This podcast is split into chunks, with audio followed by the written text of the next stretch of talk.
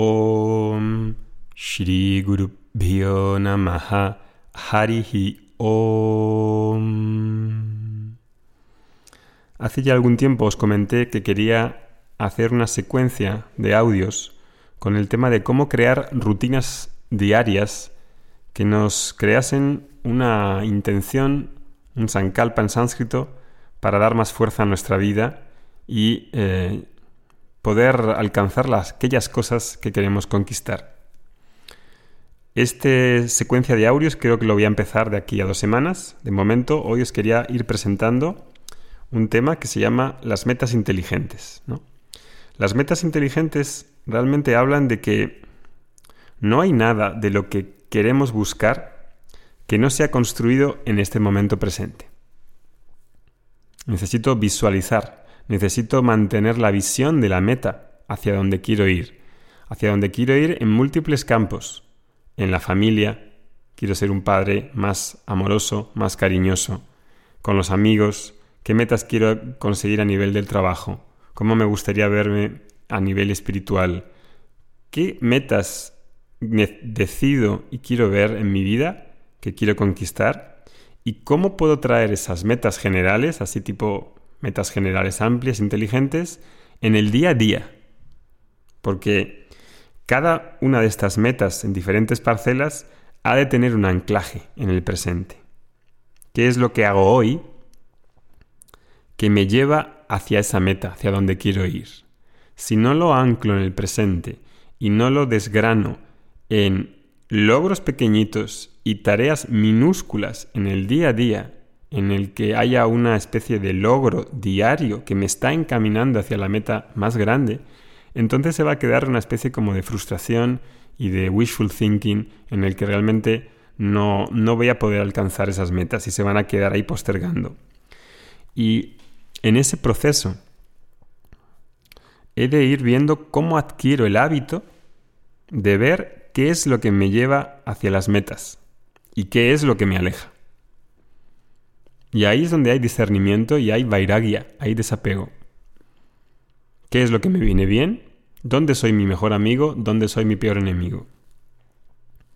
Cuando hay una meta inteligente, sé la dirección hacia donde voy es como una brújula. Y quizás no conquistemos esa meta justo como la hemos planeado, porque en definitiva nadie controla la dirección del viento, del viento. Incluso puede que sople el viento y en ese momento lo más apropiado sea parar y relajarse, porque si no hay viento, ¿a dónde voy?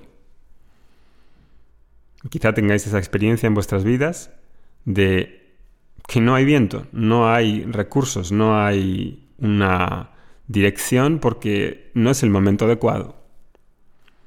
Pero eso no quiere decir que aunque no controlemos la dirección, establecer metas, al menos, y eso ya es mucho, nos da la sensación de no estar atascado, de no autocondenarme.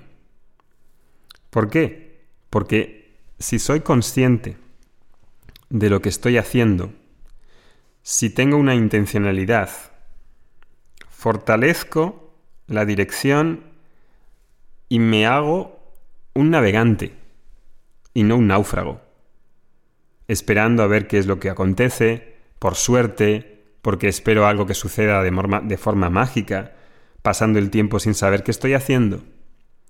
Y de hecho en la sociedad actual hay tanta, tanta como actividad tamásica, que si no nos responsabilizamos por dar una dirección a través de metas, realmente nos estamos destruyendo. Y hay tantas cosas.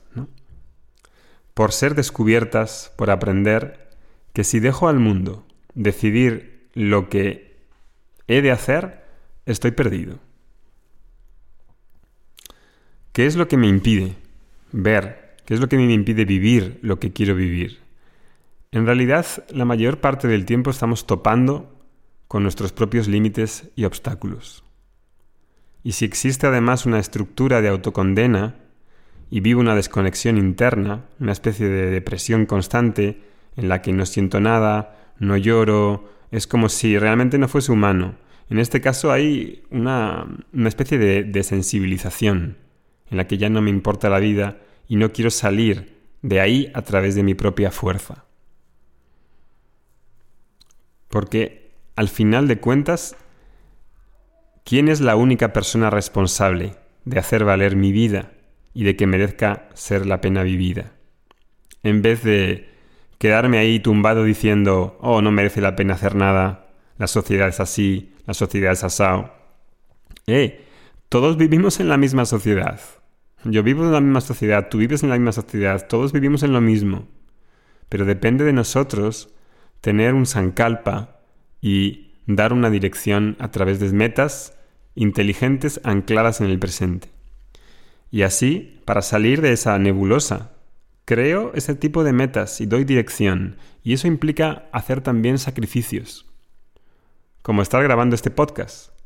Pero no lo hago desde la desde la una sensación así como de de de sufrir o de de estar ah, perdiéndome algo, justo lo contrario. Soy responsable de mi camino y de su propia belleza, y aunque haga esos sacrificios, los hago porque sé que merecen la pena hacerlos y vivirlos. Y en ese camino voy a, voy a decir, ¿vale la pena hacerlo? ¿Vale la pena vivir así o no?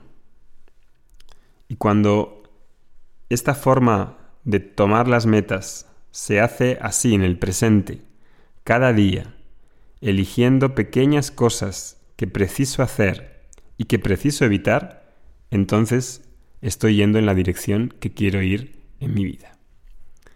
Un saludo cordial, nos vemos en el próximo podcast. Om Shri Guru Namaha Harihi Om